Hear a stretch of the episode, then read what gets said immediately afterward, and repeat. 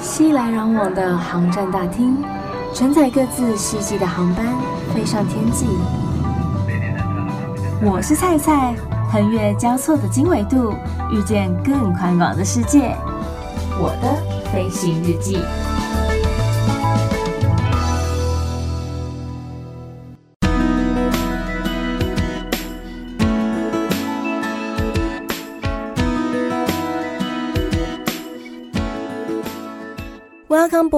欢迎收听我的飞行日记，我是空姐菜菜。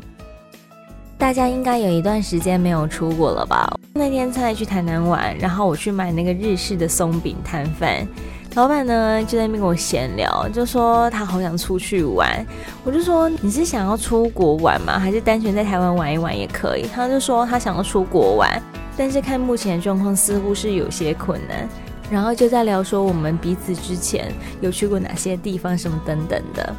听他的口气跟口吻，好像真的很想出去哎。不过啊，我们每次要搭飞机出国的时候啊，我相信有各式各样带着各种情绪的人，好比说兴奋不已、兴奋到快要爆炸、太开心的人，又或者说。嗯，可能因为是上班要出差，所以必须搭飞机出国，所以心情很厌世。我有时候其实很羡慕他们这样子可以出差搭飞机耶，因为你看里程也是你在赚，然后出国也是你在出，可以趁机享用一下国外美食的人也是你，所以好像还不错啊，不是吗？但是有时候你在飞机上面，特别是台商们。你飞那个大陆航线的时候，特别的明显，你就会觉得他们就是要理不理的，觉得非常厌世，觉得你可以不要跟他说话就不要说话，很奇妙吧？又或者说啊，有些人可能是既期待又怕受伤害，什么意思啊？因为啊，他其实心情是很开心的，他是很期待这一趟旅行的，但是为什么怕受伤害？因为他可能在过去搭飞机的时候，曾经有过耳朵痛啊、流鼻血啊、嘴唇干裂啊等等之类不愉快的情况、不愉快的经验，所以。他怀着一个忐忑不安的心情，硬着头皮来给你搭飞机的啦。其实啊，因为在飞机快速的起飞还有下降的时候，由于大气压力急速的变化，所以根据统计呢，大约有三分之一的旅客会觉得耳朵不太舒服。有时候对于小朋友来说更是敏感，更是如此，他们会痛到受不了，痛到哭着叫妈妈说：“妈妈，我好痛哦！”我真的看过不止一次，看过好几次这样子的一个状况。像蔡之前载到一个小朋友，他真的是痛到一直哭，一直流眼泪，都已经落地在滑行了，准备要到登机口了，他还是相当的疼痛。即使我们叫他捏住鼻子吞咽，或是我们给他水喝都没有用，结果。很刚好的事情是我们回程又载到他们，我们都问说，那后来是去看医生吗？还是他说没有？他们下飞机的时候就跟领队说，领队啊，他们真的很强，他们碰过太多的状况了，所以后来领队就直接去买了一瓶汽水给他喝就好嘞。我觉得很神奇，所以可能因为汽水里面有气的关系，所以喝下去可以让他身体里面的压力吗？还是？那个真的我不知道原理是什么耶。总之应该是让它 balance，就是平衡的情况之下，让它可以得到舒缓。反正就是它就好了。所以如果说下次家中有小朋友发生这样的状况的时候，不妨试用这个方法来试试看哦。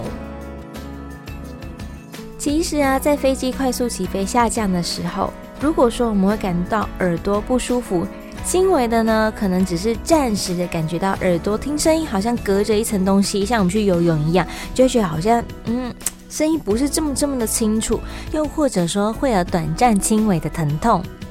症状比较严重的，有可能就会感觉到耳朵比较刺痛，甚至是完全听不清楚声音，特别是小朋友容易发生。这主要是因为我们连接中耳腔到鼻咽部的这个耳咽管呢，它没有办法正常的运作，或者说因为鼻腔内的鼻涕，可能你有感冒啊，或是鼻子过敏等等之类的现象，经由耳咽管被吸到了中耳腔，造成的急性中耳炎所导致的。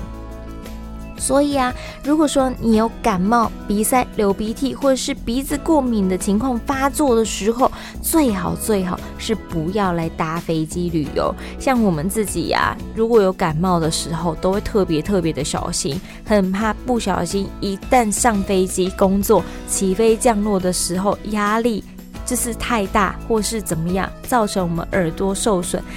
变成中耳炎就会更严重。如果等到你变成中耳炎，还继续硬撑着去上飞机，想说，可是我不想请假，我为了考绩什么等等之类的因素，所以我不想请假，这真的是冒着自己的生命危险，因为你的耳膜很有可能因此而爆裂，这不是开玩笑的，真的会非常非常的不舒服。所以我们有时候说，健康还是比较重要的，考绩算什么啊？去肯德基买就有啦。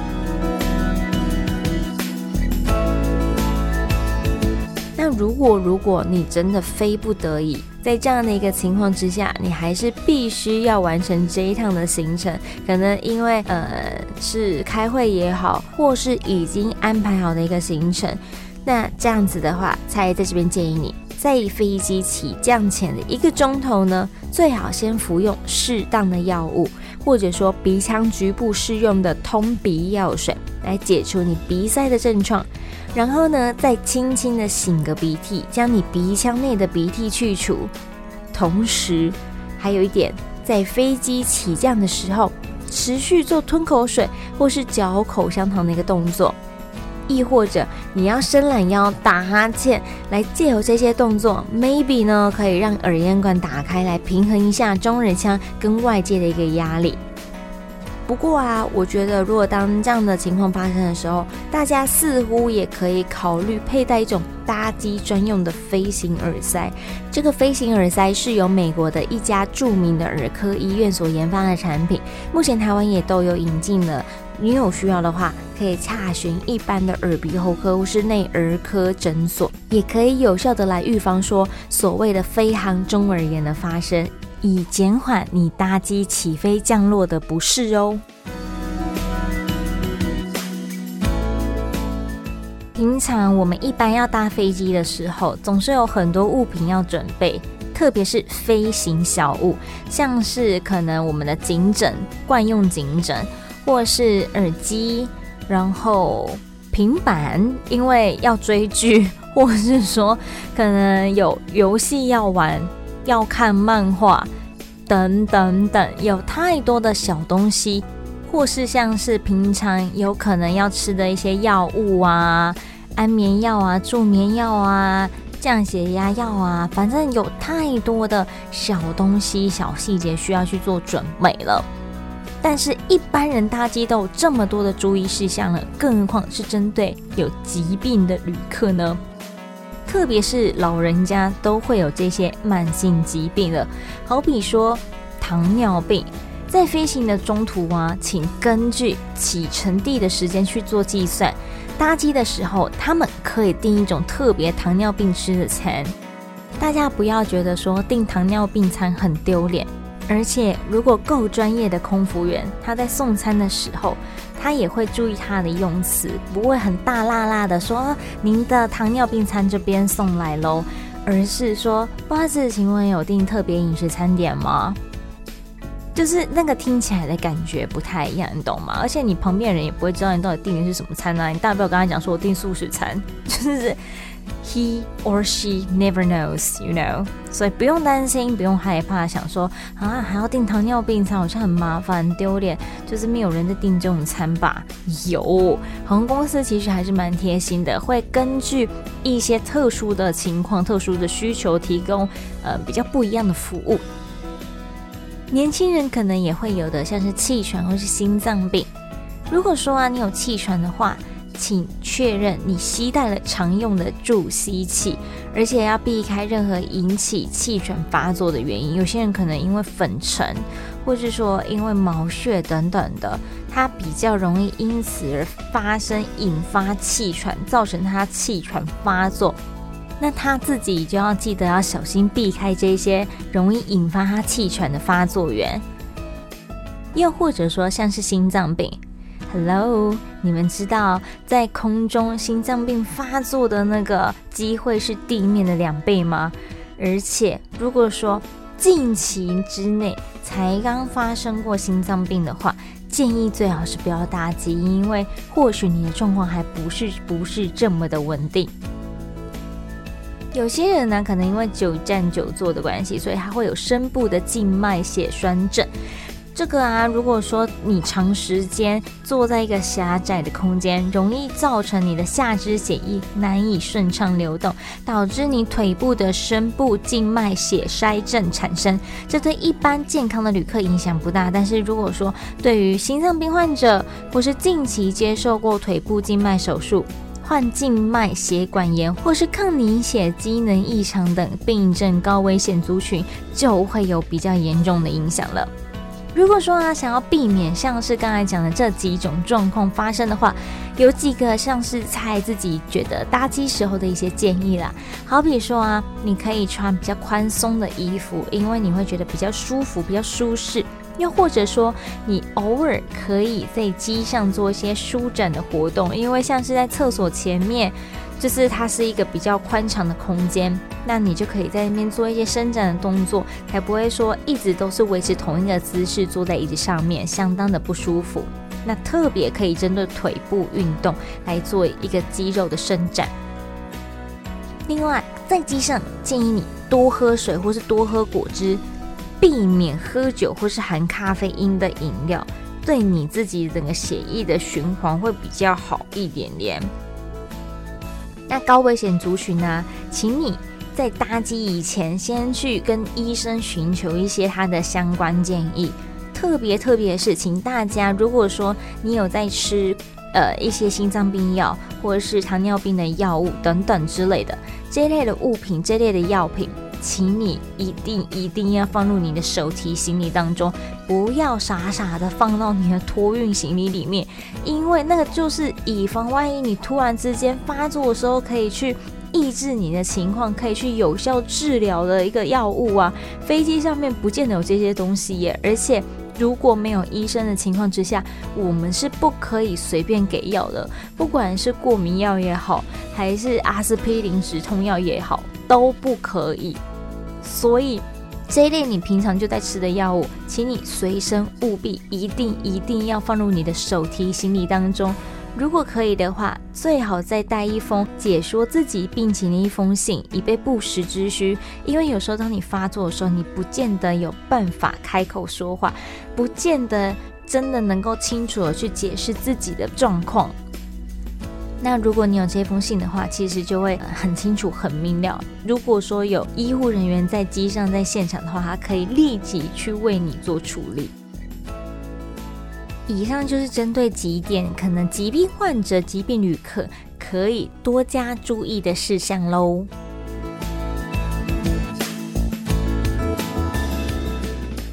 平常啊，如果说我们讲到过敏，最常听到的应该就是皮肤过敏。还有食物过敏的吧？不过皮肤过敏可能是因为毛毯的不干净，或是说衣服的材质等等等的各种原因都有可能产生。但是食物过敏就是针对特别某一种食材而造成你身体上面没有办法去接受它，如果严重的话，还有可能会有休克的情形发生。目前菜在机上看到比较多的就是对花生过敏，或是对海鲜过敏。对花生过敏的绝大多数又都是以外国人居多，亚洲人、台湾人好像比较少有这样子一个症状。这可能跟体质也有点关系。如果轻微对花生过敏，就是不要吃到就好。但是严重一点是，你只要吸到那些花生米粒的粉尘啊。就是整个会不舒服到一个不行，所以对于花生过敏的旅客呢，他们在搭机前都会特别跟航空公司的定位中心备注说他们有这样子一个症状，请航空公司可以为他们准备一份适合的餐点。尤其是因为亚洲比较广泛使用花生制品，像是花生油或是含有坚果成分的食品，所以没有办法像旅客保证说，在餐点的制作过程当中，可以完全避免使用该类的产品，又或者说，可能有同航班的旅客有携带花生相关的产品登机，甚至是进入到客舱当中，那整个机舱的环境就有可能会有残留花生食品。所以，基于实际状况限制呢，我们没有办法很明确的跟旅客保证说可以完全杜绝因为花生所以产生过敏症状的一个环境。因此，其实我们也会强烈的建议旅客说，如果说你有机会接触到此类过敏源的一个风险的话，在出发之前向医生或是过敏科的一个专家来征询说你是否适合飞行。看可以如何减低这个接触到花生的一个机会，或是尽可能采取一切的防范措施，包括是自行准备食物啦，或是携带必要的药物，亦或者有一些其他可以自理的治疗方式。不管是你自己是有这方面的一个问题，或是你的同行者也需要去了解说，当碰到这样一个状况发作的时候，可以做什么样的解决。毕竟有时候在机上会发米果啊，或是有些人会在旁边嗑瓜子啊，干嘛有的没的，在空气中或是座椅上，可能多多少少都会有残留。那这样子一个有可能会引发过敏的环境，其实真的是有致命的一个危险。所以如果说像医生或是过敏专家询问过可以怎么处置之后，其实这样也会大大的降低因为过敏而产生的风险。然后确保大家的飞行安全。毕竟我们也都希望大家搭机可以有个舒适愉快的旅程，快快乐乐出门，平平安安回家。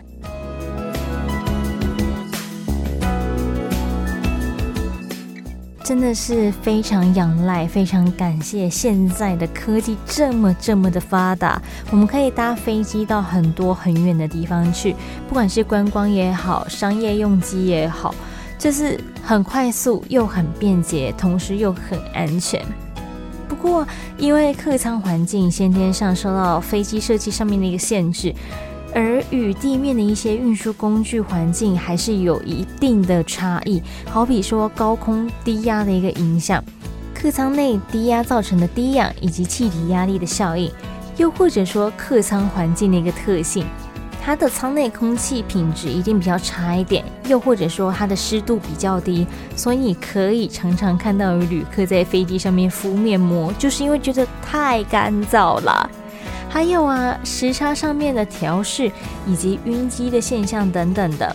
另外还有一个就是长时间处于一个客舱狭窄的一个空间，不管是对一般人来说，还是身体不适的人来说，都一定会造成相当程度的一个影响，是值得大家要特别去注意以及特别去防范的。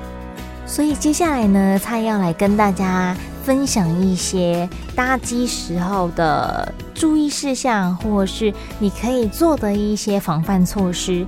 好比说呢，在飞机下降或是起飞的时候，你有感觉到耳朵或是鼻窦感到不适的话，可以利用吞咽、咀嚼或是张口动作来协助气体的流通。如果是小朋友的话，就可以让他们喝饮料。或是像婴儿的话，让他们吃奶嘴，协助通气，来消除他们不舒服的感觉。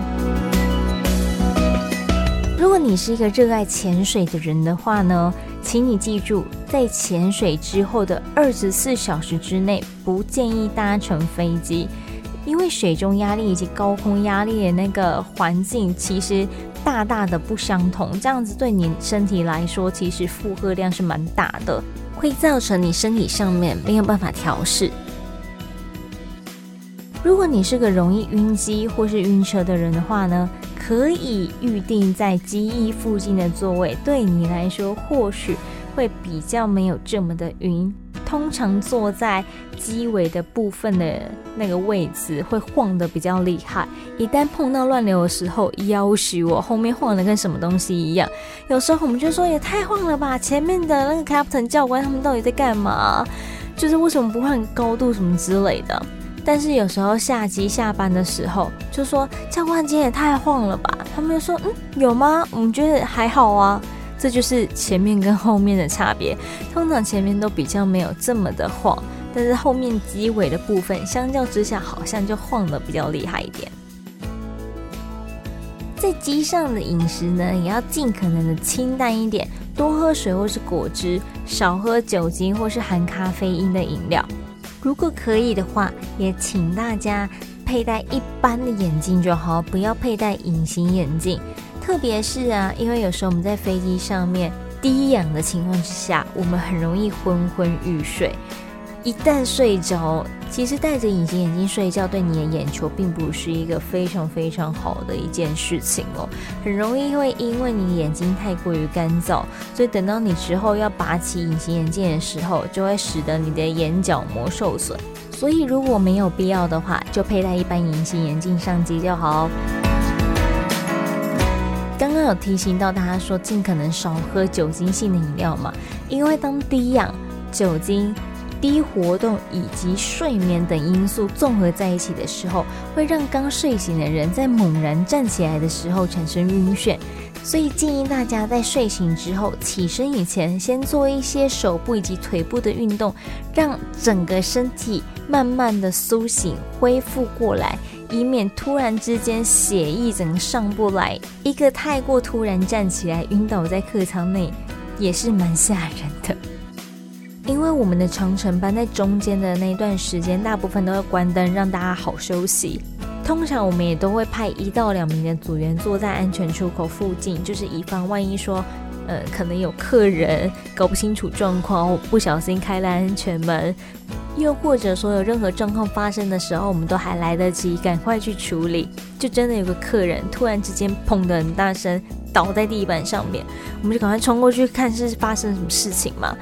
结果他就说他也没有喝醉，他也没有不舒服或是晕眩干嘛的，但他就是站起来之后想说要往后朝厕所的方向走去，但是就不知道为什么就趴倒在地板上了，他自己也摸不清楚为什么，所以后来蔡就真的觉得说有可能就是因为这样子一个原因，他不见得真的有喝太多的酒，他也没喝醉。但是因为低氧气，然后再加上低活动量，然后再加上他本来就有一点困意，因为他本来就在睡觉嘛，等等因素加总在一起，所以使得他突然之间站起来，会有一种晕眩的感觉，使得他在那一个瞬间就吓坏了周遭所有的客人，因为真的很大一声呢，就这样砰的倒在地上，哎。所以后来我们就赶快 paging doctor，就是请医生来稍微确认一下他的整个状况，然后是不是适合继续飞行，又或者说我们可能必须转降到其他的机场，让医院来为他做一个全盘的检查，maybe 会比较放心。但是当下后来决定是继续飞啦，因为客人自己也说他没问题，然后机上的医生也说看起来是都还 OK，没什么大碍。只是要再继续稍微观察一下，看是不是有其他不舒服的地方。虽然说在客舱的空气品质啊是高过于一般的办公室或是家庭标准，但是身处在客舱内，就像是身处在一般的公共场所，有任何遭受到感染的可能。所以如果说你是患有传染性疾病的人，绝对不可以搭飞机，特别是。呃，二零二零年的前半年，就因为新型冠状病毒的关系，所以大家都不太敢搭飞机，因为它终究是个密闭式的空间，你也不知道你旁边的人是不是带有疾病，是不是带有传染病毒。所以，如果你自己本身是患有传染病疾病的人呢，请你不要搭飞机，害到你旁边无辜的旅客。有时候我们在机上会觉得整个湿度很低，然后一整个很干燥。女孩子会特别注意皮肤的保湿，特别是长程航线的时候，你旁边的人睡死了，突然之间睡醒被你吓到，就是因为你敷了一片白白的面膜。那除了面膜之外，你也可以携带皮肤的保湿乳液，记得瓶身不要超过一百毫升，你就可以携带上飞机，擦擦你的手，擦擦你的身体。你就不会觉得皮肤已经快要脱水了。每次我们上班啊，看着这满满满机的客人，都会想着说，能够给他们一个安全又开心的一个经历，一个搭机的经验。但是，不仅仅组员们或是航空公司要给予客人们相当满意的服务之外，其实客人啊自己也要了解，说这整个客舱环境的特性。甚至在搭机之前，先做好医疗相关的咨询，或是必要的医护安排，才能够真正的享受到愉快的旅程。好比说，你必须确认自己的身体状况、免疫系统等等之类的，像是刚才最一开始的时候才讲到的，你是不是有鼻塞、流鼻水、身体不舒服的感冒症状，这样就很容易造成你搭机时候的不舒服。如果说你身体真的有不舒服，请你谨慎的考量，甚至是跟医生沟通过后再来搭机，不要上了飞机之后又在那边嚷嚷着讲说自己身体不舒服。第一，飞机上啊，不见得每一趟都有医生在飞机上面，如果没有的话，我们还得使用。一种叫做 Mailink 的方式去联络到这个单位，请求他们的协助。看，如果说碰到这样的状况的时候，我们可以怎样做紧急的处理？这是真的没有这么这么的 easy，这么的简单。第二，如果说你真的在机上发生了不可预期的状况之下，我们必须迫降到其他的机场，你影响到的是整机的乘客。而且组员们还有可能会因为休时工时的关系，导致这整架班机没有办法起飞，必须在当地停留一定的时间之后，才能再度的起飞到最后原本应该要去的目的地。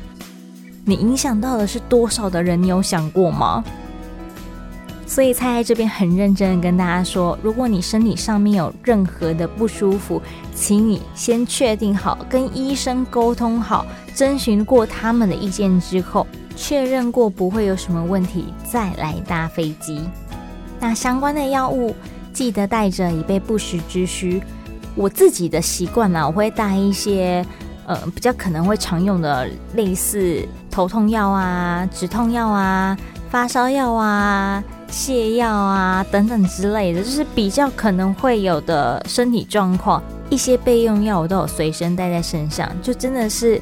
万一真的有需要的情况之下，才不会两手空空。特别是像我们到外站的时候，你要去哪里看医生？在国外看医生可不像在台湾看医生这么的方便呢、啊。